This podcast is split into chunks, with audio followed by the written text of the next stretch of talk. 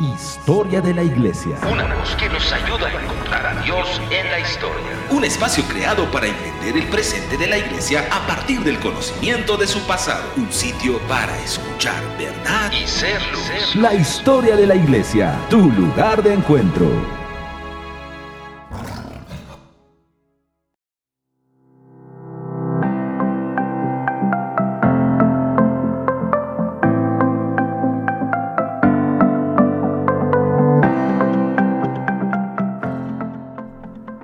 Tal amigos? Soy Manuel Durán. Nos encontramos en la ciudad de Zacatecas, México.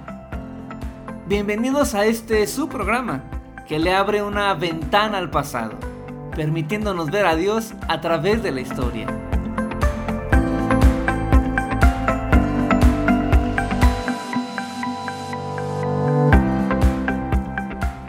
Acompáñanos en este espacio donde nos encontraremos con el pasado y la comprensión del presente. ¿Cómo se desarrollaron las persecuciones durante el siglo II?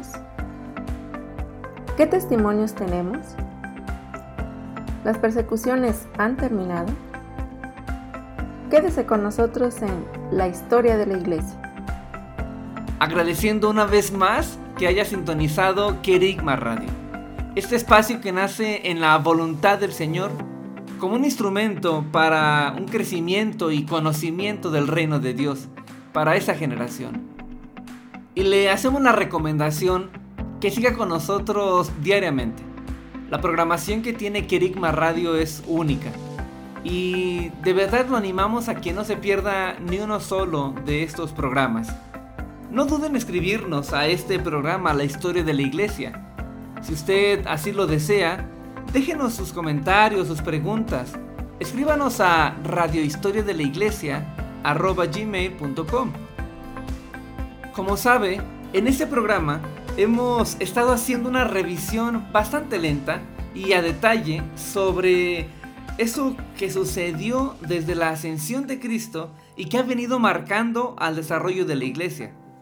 Es por eso que hasta este momento hemos podido hacer el recorrido de 120 años aproximadamente desde la ascensión de Cristo. Pero esta historia va a continuar por muchas semanas, pues 2000 años de historia no se pueden comprimir o resumir en pocos programas.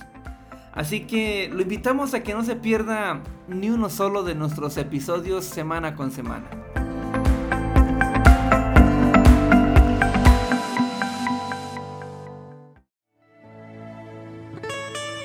En los últimos programas hemos hablado de los últimos años del siglo I, pero también ya hemos avanzado al segundo siglo.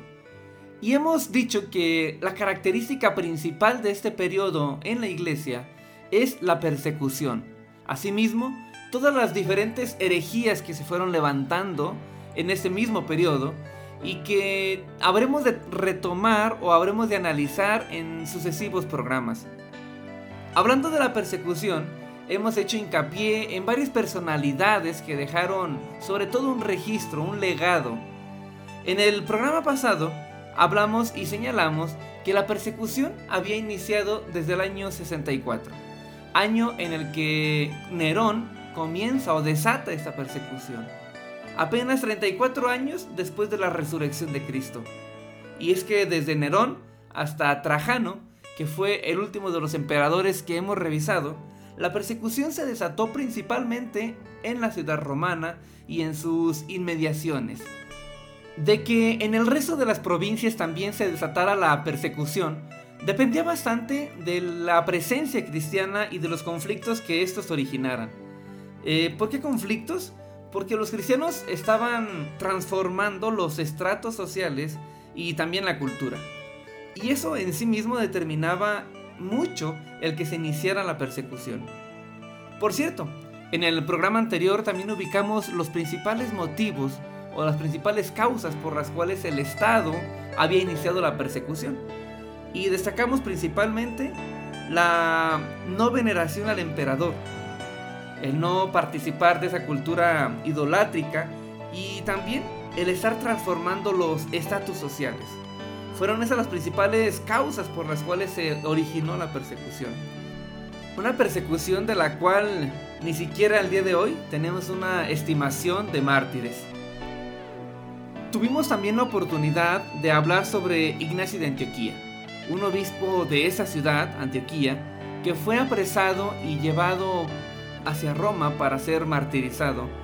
Y en camino a Roma escribió siete cartas, con las cuales se nos permite generar un escenario del contexto y también nos ayuda a visualizar esa pasión que tenía esta generación. Pero continuemos con este interesante relato sobre la historia de la iglesia, ubicándonos en este siglo II. Es ahí donde vamos a continuar y por ahora lo haremos en esta misma línea tocante a las persecuciones. En cuanto a las herejías, como lo había mencionado anteriormente, dedicaremos los sucesivos programas para hablar a detalle de ello. Y es que desde que Cristo ascendió, el árbol del conocimiento se hizo presente y vino a trastocar la, doctrina. Continuamos pues en esta historia y ubiquémonos en el emperador Trajano, del cual hablamos la, programación pasada, este emperador que gobernó del año 98 al año 117. Después de Trajano vendría el emperador Adriano, del año 117 hasta el año 138. Y después de Adriano vendría Antonio Pío, quien gobernó entre el año 138 y el año 161. Y es que durante esos dos gobiernos, el de Adriano y el de Antonio Pío, las leyes que había impuesto Trajano seguían vigentes. Los edictos que había sacado Trajano en cuanto a la persecución de los cristianos señalaban que a los cristianos no se les buscaba, pero si alguien les delataba y ellos se negaban a servir a los dioses, era necesario castigarlos. Y bueno, abriendo un paréntesis y recordando lo que ya se ha señalado, los paganos también perseguían a los cristianos, no solamente el Estado romano. Los paganos perseguían a los cristianos cuando eran perjudicados sus intereses. Por ejemplo, en aquellas ciudades basadas su economía en la idolatría, los cristianos llegaban, transformaban esa sociedad y el paganismo también se levantaba en contra de los cristianos, acusándoles y aún persiguiéndoles, literalmente. Hubo miles y miles de mártires. Desafortunadamente los registros no han llegado de manera íntegra a nosotros. Sin embargo, existen algunos documentos, como lo es el Acta de los Mártires, que nos entregan de manera más o menos fidedigna y que recopilan información de lo que se les acusaba, de las discusiones que había, de la manera en que se defendían y sobre todo nos relatan los martirios que sufrían estos santos. Dentro de los miles de mártires, todos son importantes y su precio fue el mismo en todos. Sin embargo, no de todos se tiene el registro. De Ignacio de Antioquía se tiene ese registro. Y como dijimos, él escribió siete cartas.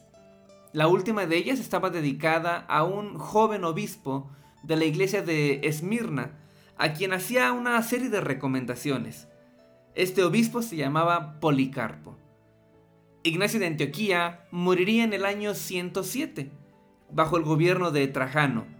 Policarpo sería hasta el año 155, dentro del gobierno del emperador Antonio Pío. Policarpo vivió en esa transición junto con Ignacio de Antioquía, en esa transición de la segunda generación de cristianos, es decir, los que vendrían luego de la muerte de los primeros apóstoles. A esta generación también se le llama los padres de la iglesia.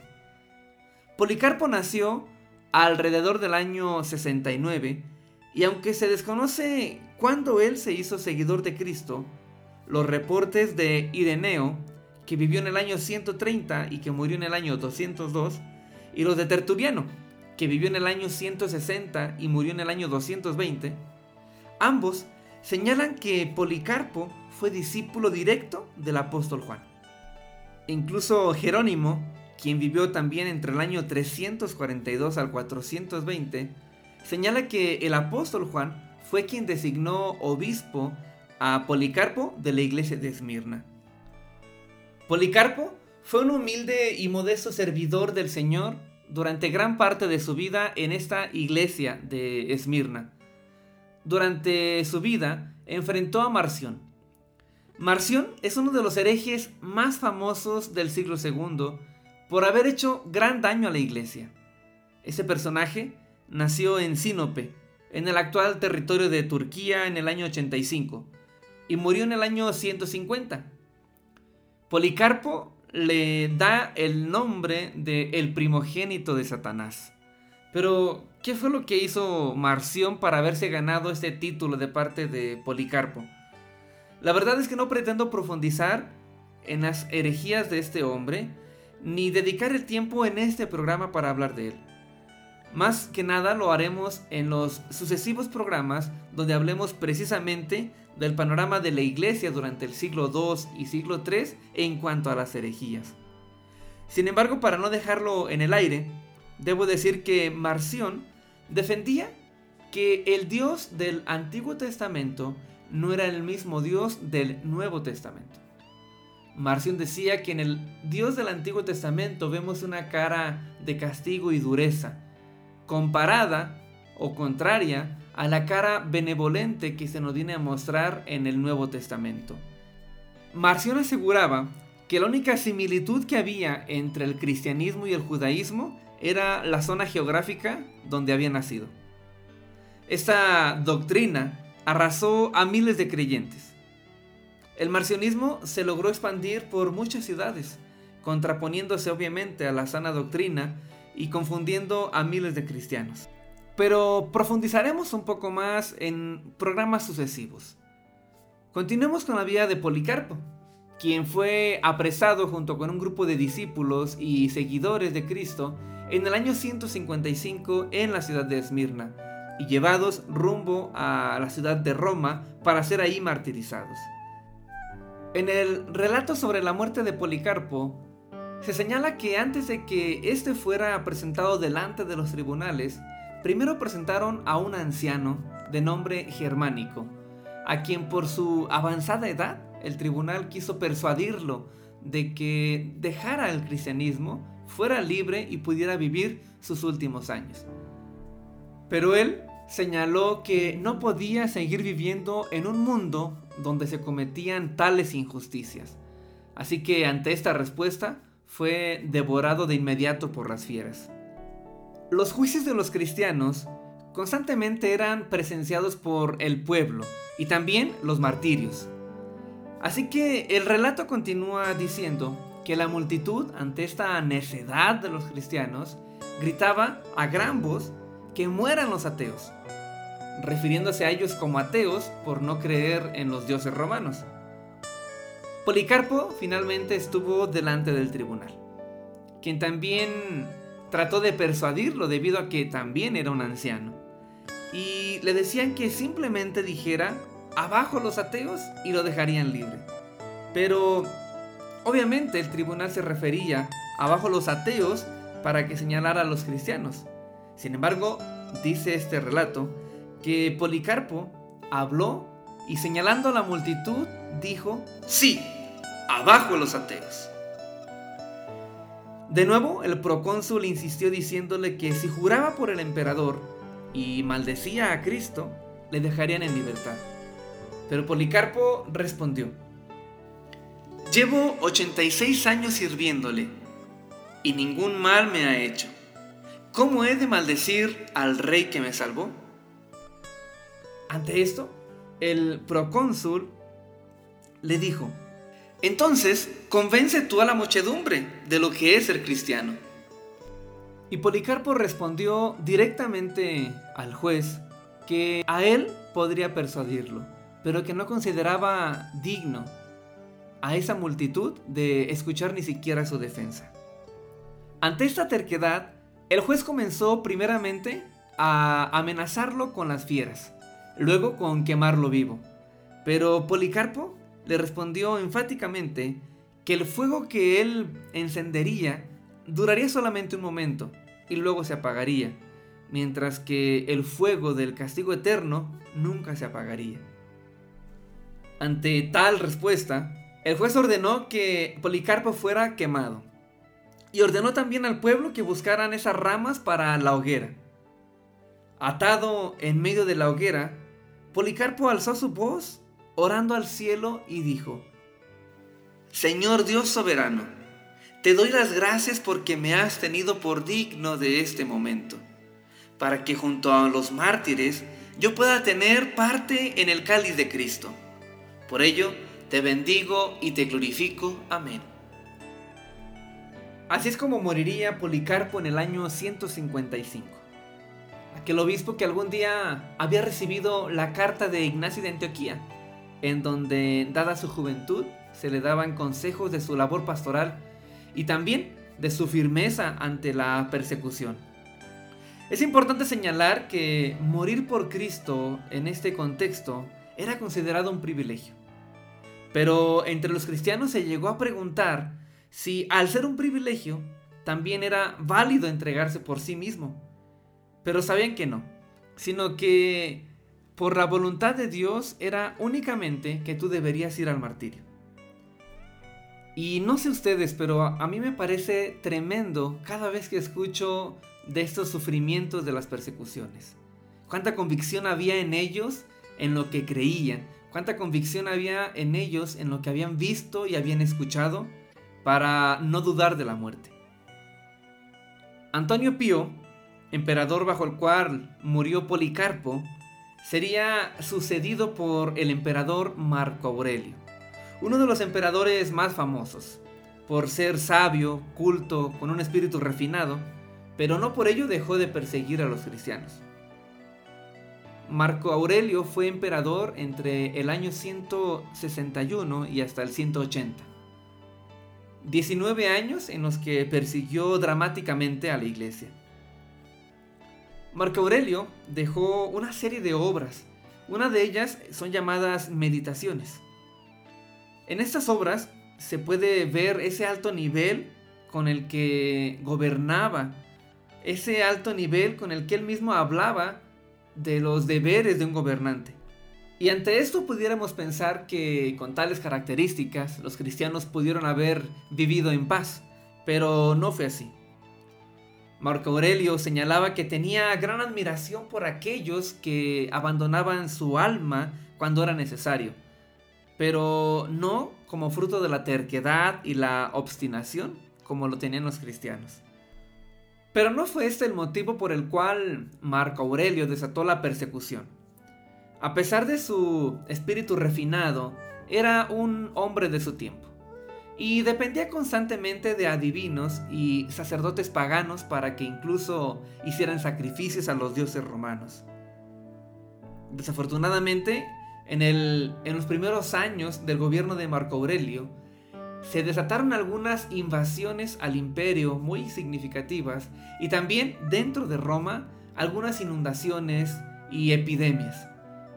Ante el consejo de los que le rodeaban, señalaron obviamente a los cristianos como la causa por la cual los dioses romanos se habían vuelto en ira hacia el imperio. Quizá Marco Aurelio pensaba que era necesario castigar a los cristianos, no tanto por sus crímenes, sino por su obstinación, y un tanto aconsejado por los sacerdotes y adivinos que le rodeaban. Tenemos informes bastante detallados de cientos de mártires que padecieron en el gobierno de Marco Aurelio. Uno de ellos es el de Justino Mártir o también llamado Justino el Filósofo. Pero vayamos a una breve pausa y al regresar continuaremos con el relato de la vida de Justino Mártir.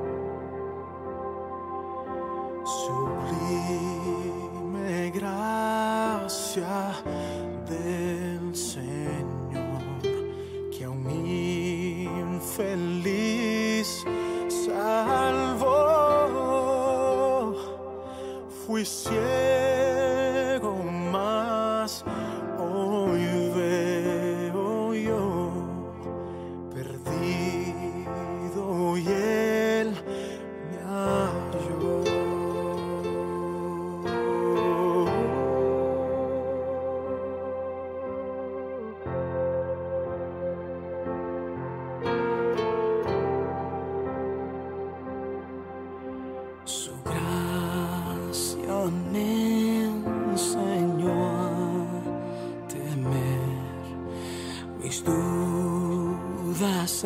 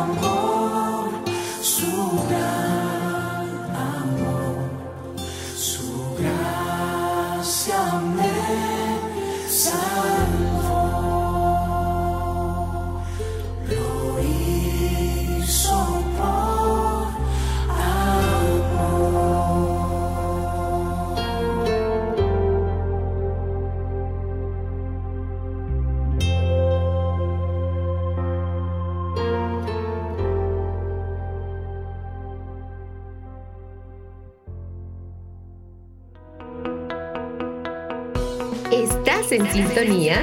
Estás en sintonía de Querigma Radio. De Querigma Radio. Extendiendo el mensaje del reino de Dios a todas las naciones de la tierra.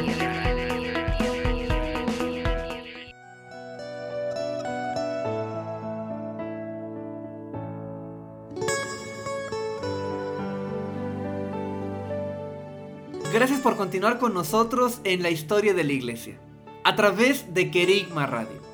Les habla Manuel Durán, desde Zacatecas, México. Y el día de hoy estamos revisando el panorama del siglo II, específicamente lo relacionado a las persecuciones. En el primer segmento hablamos sobre el martirio de Policarpo, un discípulo directo del apóstol Juan, quien fue nombrado por él como obispo de la iglesia de Esmirna y cuyo martirio ocurrió en el año 155. Terminamos diciendo también de las persecuciones desatadas durante el gobierno de Marco Aurelio, quizá uno de los emperadores más prominentes, pero quien también persiguió a la iglesia durante sus 19 años de gobierno. Cientos de martirios sucedieron en este periodo, y uno de ellos fue el de Justino el filósofo o Justino mártir. Él nació en la ciudad de Siquem, una ciudad bíblica, en el actual Cisjordania, alrededor del año 100 y murió en el año 168. Justino mártir es llamado también Justino el filósofo porque antes de ser cristiano había sido filósofo, había estudiado a profundidad la sabiduría de Aristóteles y Platón. Pero después de que conoció el Evangelio, se convirtió en un fiel defensor del cristianismo hasta el día de su muerte. Él señalaba haber encontrado la verdadera sabiduría y la verdadera filosofía al encontrar el Evangelio. Es por eso que el resto de su vida se dedicó a escribir en defensa del cristianismo, argumentando en contra de todas las corrientes doctrinales y filosóficas. Es considerado, Justino Mártir, como uno de los primeros apologistas. Eh, es decir, es uno de los primeros defensores de la fe. Defensores de las herejías que se levantaban, pero también defensores de las filosofías y doctrinas contrarias al cristianismo. Justino escribió dos documentos o dos apologías, dos defensas eh, en favor del cristianismo. Estos escritos estaban dedicados al mismísimo emperador, Antonio Pío, en su momento, pues fue redactada alrededor del año 155 la primera de ellas. En esas apologías, Justino no solamente comparaba al cristianismo con las filosofías griegas, con ese afán de mostrar la veracidad, sino que también describía lo que se hacía dentro de las reuniones de los cristianos con la intención de que no hicieran algo místico de ellas. Su segunda apología se escribió durante el gobierno de Marco Aurelio en el año 162. Y hay quien, la verdad, no la distingue de la primera apología y más bien la ve como la continuación de la primera o como una conclusión de la primera. Justino llegó a vivir en Roma en sus últimos años y estableció una academia a la que él llamaba la verdadera filosofía. Ante el auge de su retórica, ante el auge de su sabiduría en Roma, recibió un reto filosófico de armar un debate de parte de un filósofo también elocuente y bien conocido en Roma llamado Crescente, quien era parte de la doctrina de los cínicos. Ante este debate, el cual se hizo de manera pública, Justino salió a todas luces vencedor y al parecer sería pues este filósofo llamado Crescente quien tomó venganza y lo acusó delante de los tribunales. Estando preso, Justino fue cuestionado sobre su fe, porque les parecía que una persona tan sabia como él no podía ser cristiano. Y es que recordemos que otra de las causas por las que perseguían al cristianismo en este momento era que los consideraban que su fe rayaba en la demencia, porque creían en un Dios que se había hecho carne y que había muerto. Y bueno, en el mundo, en ese contexto de la filosofía, la sabiduría, pues ningún Dios podía hacerse carne ni mucho menos morir, porque los dioses son eternos. Así que Justino era cuestionado por su fe, porque tanta sabiduría, tanta elocuencia, era imposible que alguien creyera en el cristianismo. Sin embargo, cuando Justino fue cuestionado de esta manera, él respondió diciendo que durante toda su vida había estudiado tanta filosofía, pero había encontrado únicamente la verdad cuando conoció a Cristo. Y había en él un deseo de no abandonar esa verdad y más bien sufrir por Jesucristo. Para él era un gran favor el que le hacían mandándolo matar. Justino fue martirizado junto con un grupo de discípulos en el año 168. Primero golpeado, azotado y finalmente decapitado. Los escritos de Justino circularían por mucho tiempo como obras defensoras de la fe cristiana. Dentro del gobierno de Marco Aurelio, las persecuciones fueron masivas y los registros en las actas de los mártires, documento del cual hemos hablado anteriormente, tienen diversos testimonios. Existe uno de ellos que llama bastante la atención. Se trata de una diaconisa viuda que era sostenida por la iglesia y ella se llamaba Felicidad y tenía siete hijos. Pero el Espíritu de Dios se movía a través de ella de tal manera que aún los sacerdotes paganos fueron los primeros interesados en llevarla y acusarla delante de los tribunales. Estando ella frente a los tribunales, a pesar de las persuasiones que le hicieron, se mantuvo firme en su fe. El prefecto quiso también persuadir a sus hijos, pero ellos al igual que su mamá se mantuvieron firmes, de ir al, al suplicio y sufrir por causa de Cristo. Y existe una frase en las actas de los mártires que hace referencia a ella. Y la frase que ella le dice al juez del tribunal dice, viva te venceré, y si me matas, en mi propia muerte te venceré todavía mejor. La verdad es que me parece tremendo, eh, no solamente la frase, sino una vez más la convicción que tenían esas personas de ir a la muerte sin temor alguno. Tanto Felicidad como sus siete hijos fueron martirizados hasta la muerte. Dentro de estos registros que también tenemos sobre los martirios que hubo durante el gobierno de Marco Aurelio, contamos también con las cartas que existieron escritas por las iglesias de las ciudades de León y Viena, de la Galia. Estas cartas fueron enviadas a la iglesia de Frigia, en la que se describe la persecución que se desató de manera sorpresiva eh, para esas ciudades. El principal anciano era Ireneo, para el año 177, es decir, todavía gobernaba Marco Aurelio. Ireneo había sido discípulo de Policarpo, del que hablamos en el primer segmento de ese programa. Policarpo era obispo de Esmirna y a su vez había sido discípulo del apóstol Juan. Ireneo redacta varias obras. Él también fue un apologista, es decir, un defensor de la fe cristiana. Ireneo describe en estas cartas acerca de las persecuciones sorpresivas que vivieron en estas ciudades y señala que la verdad no todos los creyentes estaban preparados para sufrir el martirio, por lo que muchos de los que habían creído salían al momento de los juicios del vientre de la iglesia negando a Cristo. La carta de Ireneo detalla de que dichas persecuciones llegaban como redadas, encarcelando a cientos, tanto que aún dentro de las prisiones morían de asfixia, sin siquiera pasar por el suplicio. Señala en estas cartas cómo algunos de los que antes habían negado su fe al ver el martirio de sus hermanos, volvían, aún a sabiendas que lo que les esperaba era precisamente el castigo. Dentro de los relatos que se señalan de ese grupo de cristianos que fue apresado de las ciudades de León y Viena, se habla de una joven de nombre Blandina, por la que toda la iglesia oraba para que no fuera delante de los tribunales debido a que no querían verla sufrir por la complexión física que tenía. Cuando le llegó el momento de ser torturada, los relatos dicen que resistió tantos golpes que aún los verdugos necesitaban turnarse. Pero aún así, Blandina no murió de golpes.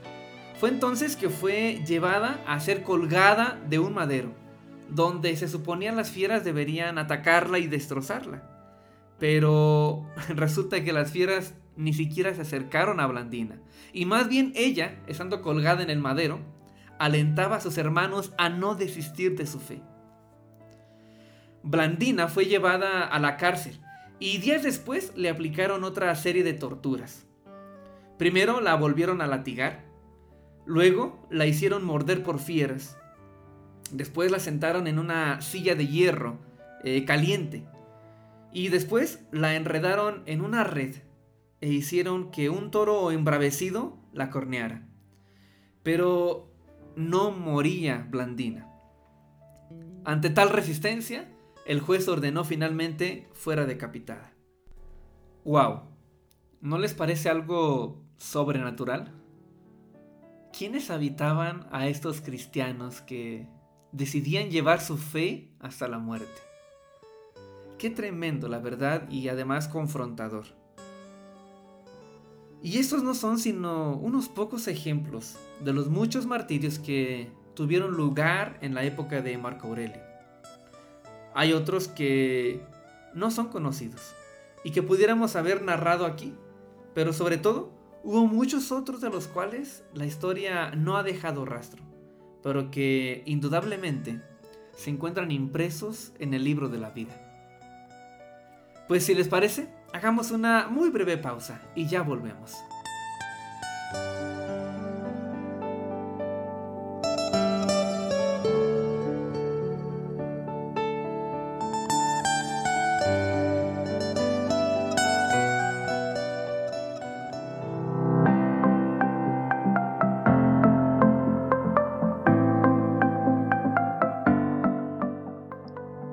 Transmitiendo desde Zacatecas, México, por Kerigma Radio, la historia de la iglesia. La historia de la iglesia. Con Manuel Durán.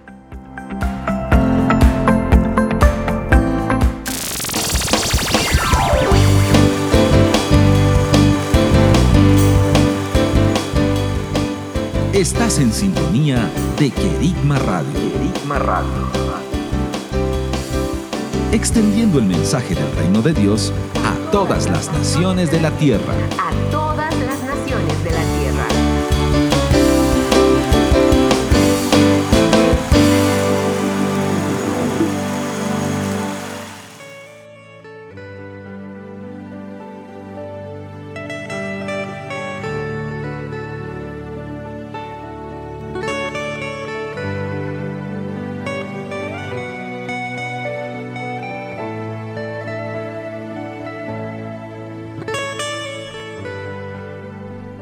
Gracias por continuar con nosotros en Kerigma Radio.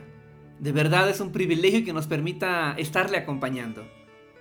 Estamos en la historia de la iglesia, un espacio que dedicamos para poder ver a Dios a través de la historia. La historia de la iglesia es un espacio que tenemos para poder resolver algunas incógnitas del pasado que han determinado el presente. Y estamos avanzando muy lento, pero de verdad es una delicia. Acompáñenos en los sucesivos programas y, con el favor de Dios, sé que se irán recorriendo algunos velos. El día de hoy estamos hablando de las persecuciones desatadas en el gobierno de Marco Aurelio, un emperador romano que gobernó entre el año 161 y el 180. Revisamos el testimonio de Policarpo, quien fue discípulo del apóstol Juan, y fue también un obispo de la iglesia de Esmirna. También revisamos en el segmento anterior la vida de Justino, un filósofo considerado uno de los primeros apologistas de la historia, es decir, uno de los primeros en defender la doctrina cristiana. Bueno, ¿y defenderla de qué? Defenderla de las herejías que se levantaban y también de las filosofías que había. He dejado entrever en el programa de hoy, pero también en los programas anteriores, de las aberraciones que había. Y es que desde el año 100 y hasta bien entrado el siglo IV, las aberraciones, las herejías, las filosofías, las mezclas agobiaron al cristianismo. Y bueno, no hemos ahondado ni en este programa ni en los anteriores, más allá de que hace un momento hablábamos acerca de Marción. Pero he querido dedicar un programa especial para hablar de estas herejías. Y aunque ya hemos mencionado eh, algunas de ellas, como por ejemplo la de los ebionitas, una rama del judaísmo que creía en Jesús como el Mesías, pero no en su divinidad. Eh, de hecho, por los ebionitas y por esas corrientes es que el apóstol Juan escribe las epístolas, ¿verdad?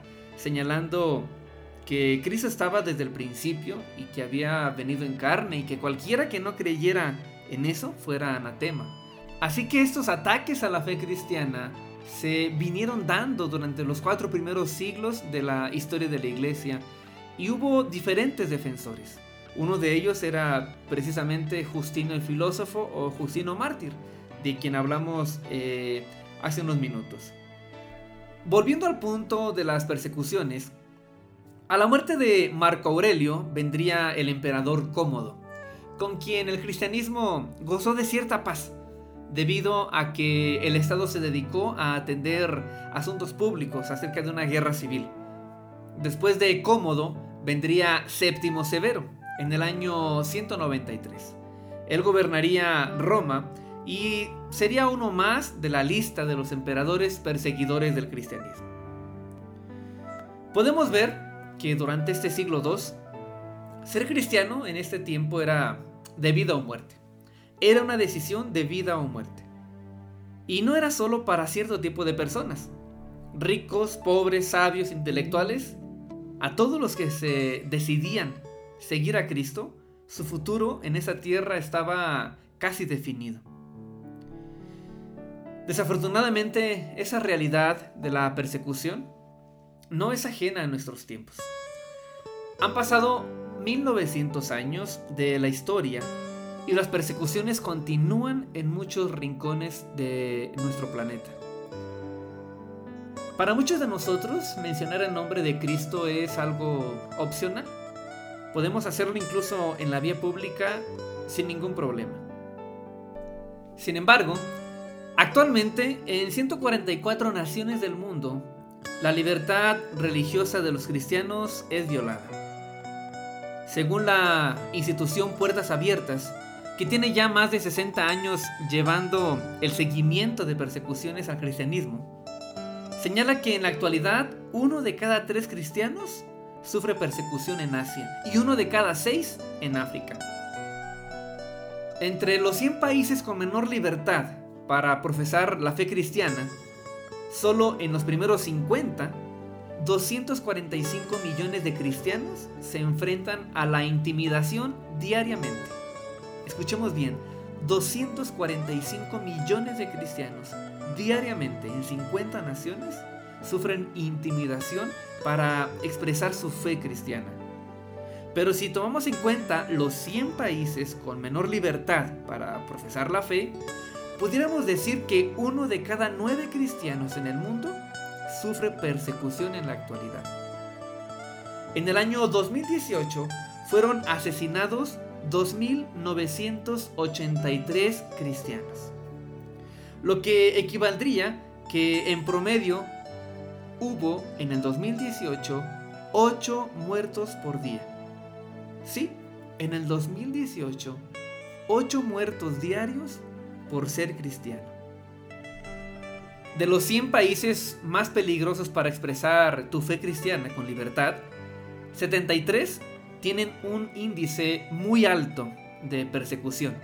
Y 11 de estos 73 tienen un índice extremo de persecución. Las persecuciones se han intensificado en los últimos 25 años, según nos dice esta institución llamada Puertas Abiertas. Cada año ha ido aumentando su cifra, cada año ha ido aumentando su cantidad de víctimas y la cantidad de las naciones que persiguen. Corea del Norte eh, encabeza este listado y ocupa el primer lugar dentro de las naciones que persiguen a los cristianos y ha permanecido en esta posición por 18 años consecutivos. 18 años tiene Corea del Norte encabezando la lista de países en donde se vive la menor libertad para expresar el cristianismo. Se cree que dentro de esta nación para el 2018 existían 300.000 cristianos que en ese país si se descubren son encarcelados y enviados a trabajos forzados por el resto de su vida. En la lista le sigue Afganistán y en tercer lugar Somalia. Dentro de la lista de persecución extrema le sigue Libia, Pakistán, Sudán, Eritrea, Yemen, Irán, India y Siria.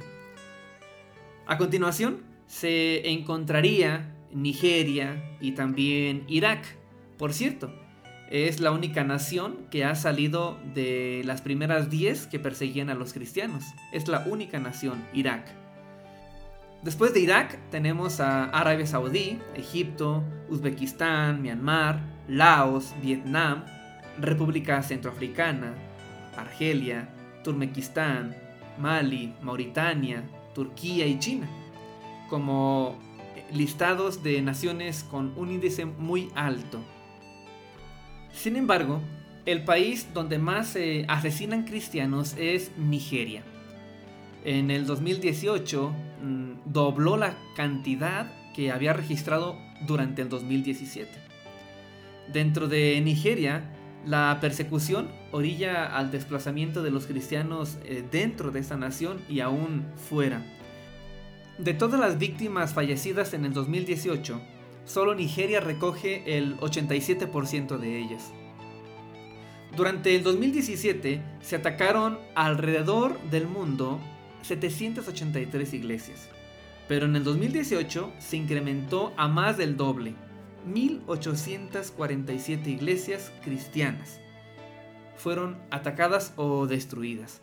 Nigeria también lidera esta lista donde más se atacan iglesias. Después de Nigeria le sigue China y Myanmar. Las cifras de cristianos encarcelados por causa de su fe en el 2018 se contabilizó en 1905, mientras que en el 2019 3150.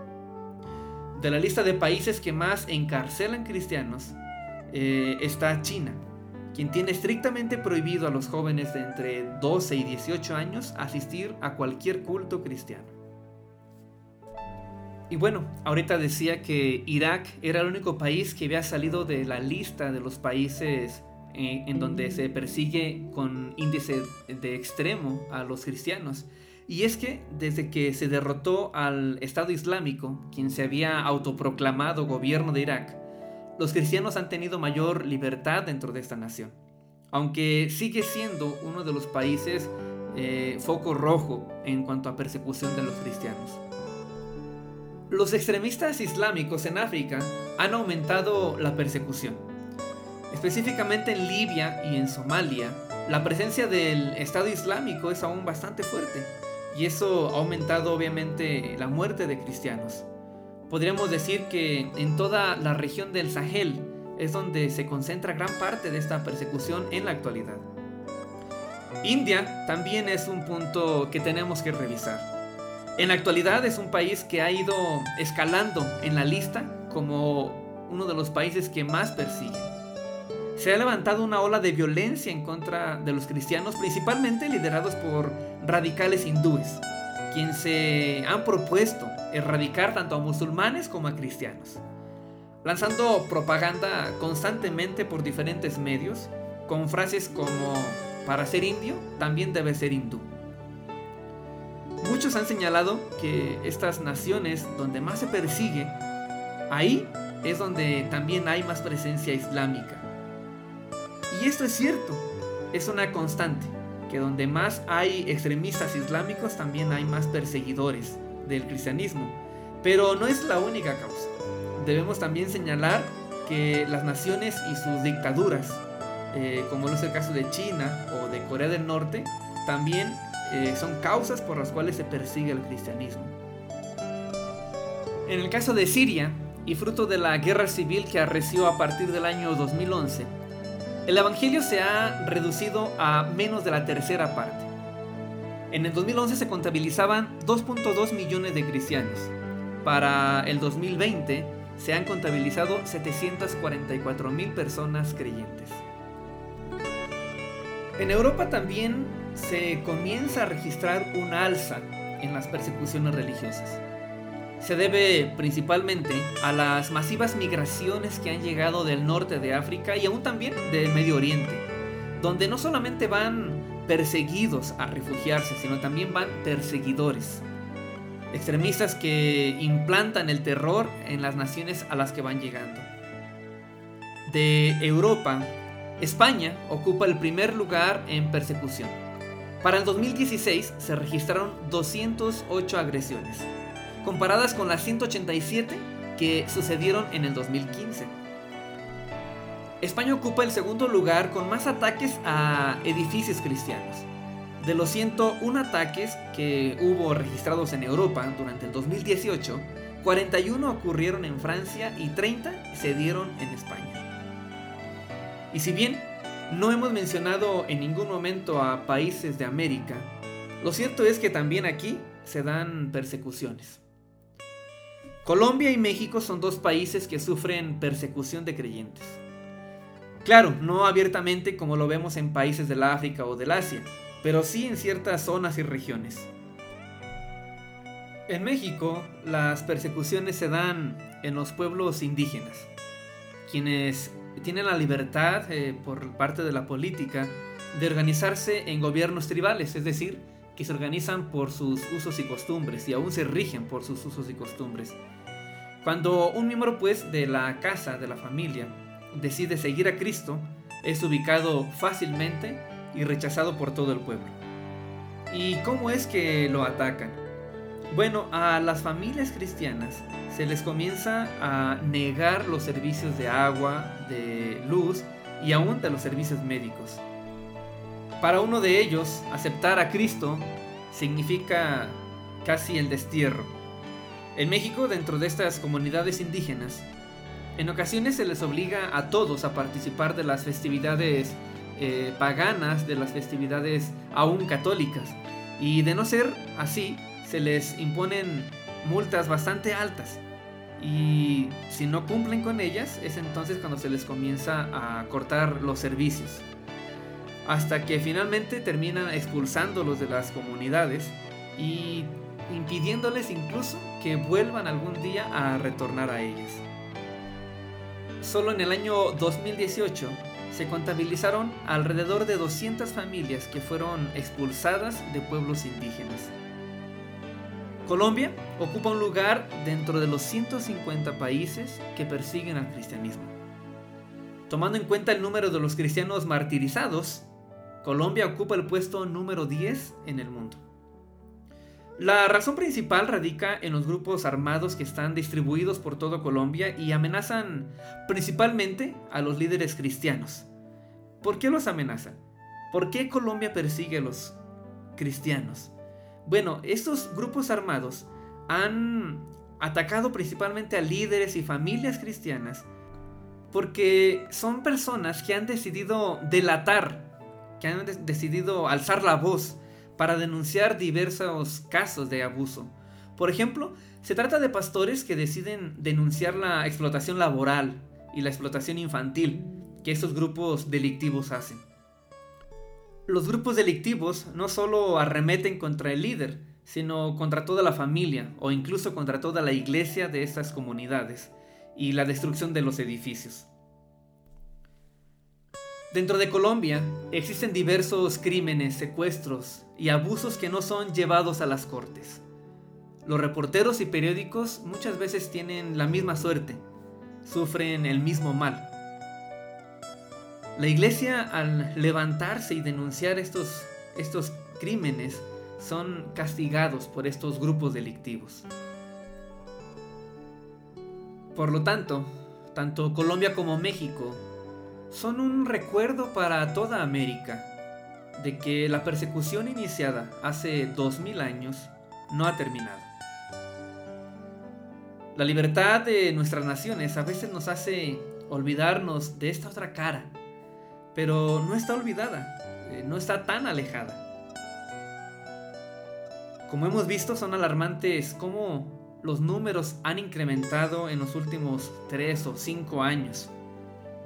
La historia nos enseña que ante las persecuciones la iglesia se fortalece. Pero ¿acaso será la única manera de hacerlo? Particularmente creo que no. El apóstol Pablo, en 1 de Corintios 12:26, eh, nos dejó dicho, si una parte sufre, el resto sufre con ella.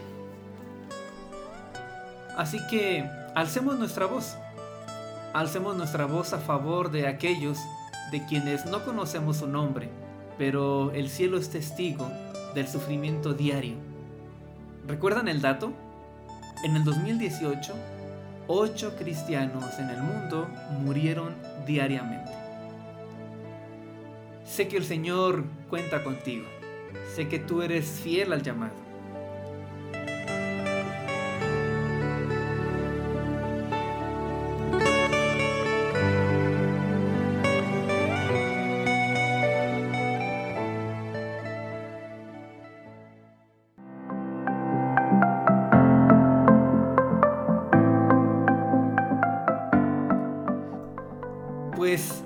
Como podemos irnos despidiendo del programa de hoy. Ha sido un buen tiempo, un buen tiempo que nos ha llevado también a la reflexión. En el programa de hoy hablamos sobre el panorama que imperó en la iglesia durante el siglo II. Un panorama caracterizado por la persecución y por el ataque a la doctrina, al Evangelio. Aunque eh, el día de hoy nos dedicamos específicamente a hablar sobre las persecuciones revisando el testimonio y martirio de grandes hombres como Policarpo, quien llegó a ser obispo de Esmirna y quien había sido directamente discípulo del apóstol Juan.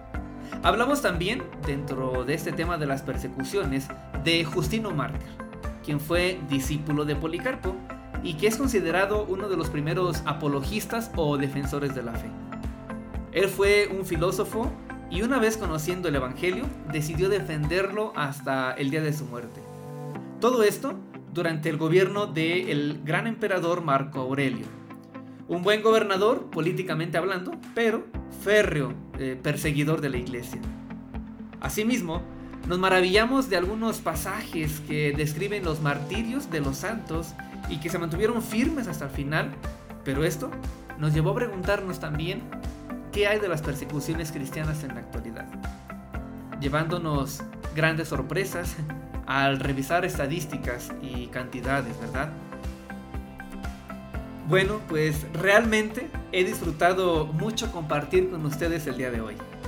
Quiero agradecer finalmente a todos los que han permanecido con nosotros hasta el final de esta programación. Si desea contactarse con nosotros, escríbanos al correo radiohistoria de la iglesia radiohistoria de la iglesia gmail.com. Recuerde que este es su programa, donde abrimos una ventana al pasado, permitiéndonos ver a Dios a través de la historia. Se despide de ustedes Manuel Durán, desde Zacatecas, México. Y les recuerdo, fuimos creados para contener y expresar a Cristo. Y expresar a Cristo.